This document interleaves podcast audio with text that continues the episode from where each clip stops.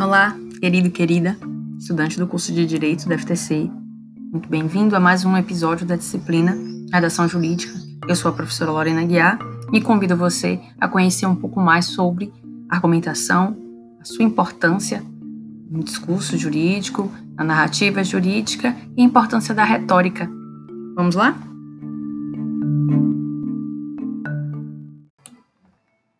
Bom, é importante lembrar que na vida em sociedade, ocasionalmente, nossas relações são pautadas pelo conflito.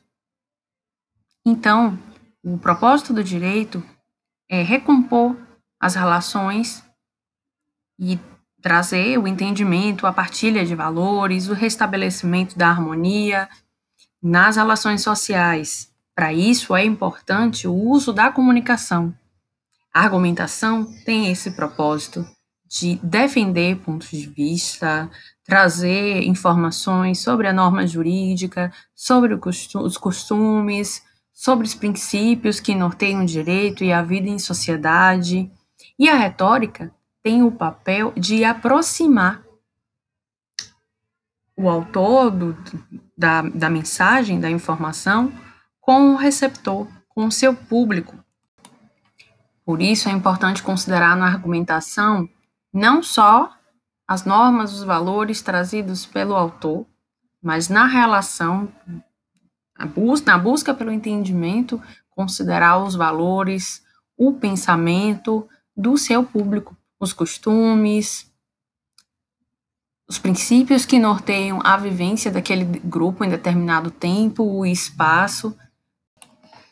E melhor ainda, a capacidade de relacionar as regras do direito, com os costumes, com a subjetividade, tanto do, do autor da mensagem, como também do receptor, do seu público. É importante que essa comunicação também seja emocional e também expresse uma linguagem clara, objetiva, que possa ser compreendida por diferentes públicos.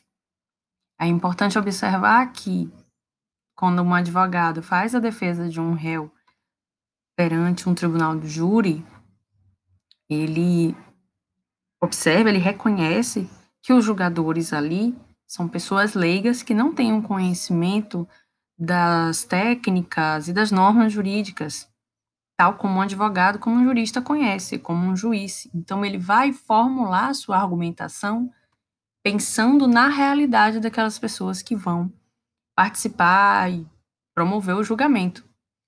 Quando o advogado faz a defesa, pensando, tendo o juiz, ele vai buscar promover o um entendimento, aproximar o juiz da compreensão da realidade do ponto de vista do cliente.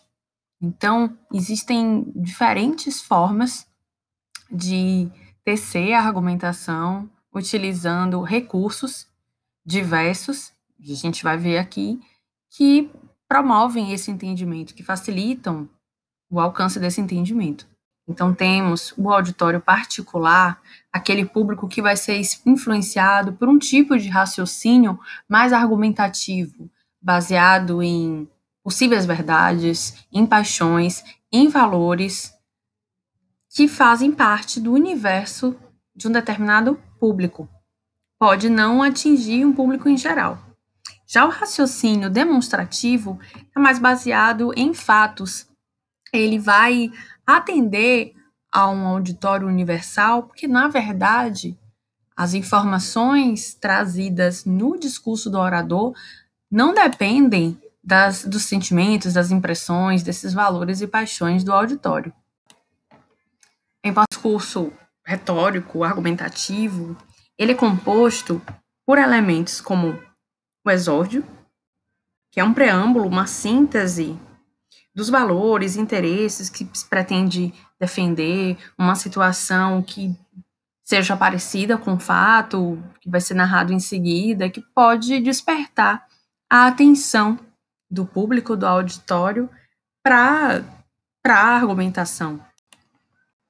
O orador passa para o desenvolvimento do argumento, com a exposição resumida dos fatos, com a indicação das provas de que o fato existiu ou que houve, enfim, uma violação de direito, a gente está falando de argumentação jurídica, dos pontos a favor e contra os adversários. Às vezes, nesse momento, o orador pode utilizar elementos, antecipar elementos que podem vir a ser os argumentos do adversário para apontar sua fragilidade. E por último, temos a peroração, que é a exposição resumida dos principais pontos da argumentação. A retórica entra fazendo que a criatividade do orador ganhe espaço. Ele pode utilizar hipérboles, exageros, dar ênfase a determinados fatos. Uma série de figuras de linguagem são acionadas e estão a serviço, são, fazem parte do, do, da retórica e estão a serviço da argumentação e da persuasão.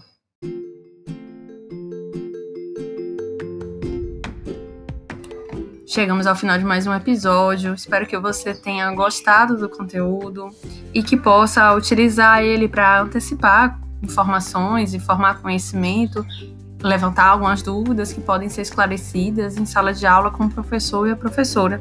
Não deixe de acessar também nossa atividade de diagnóstico, nossa atividade de consolidação do conhecimento e nosso screencast, que são também parte do conteúdo, dos conteúdos da nossa trilha de ensino e aprendizado. Um abraço e até a próxima!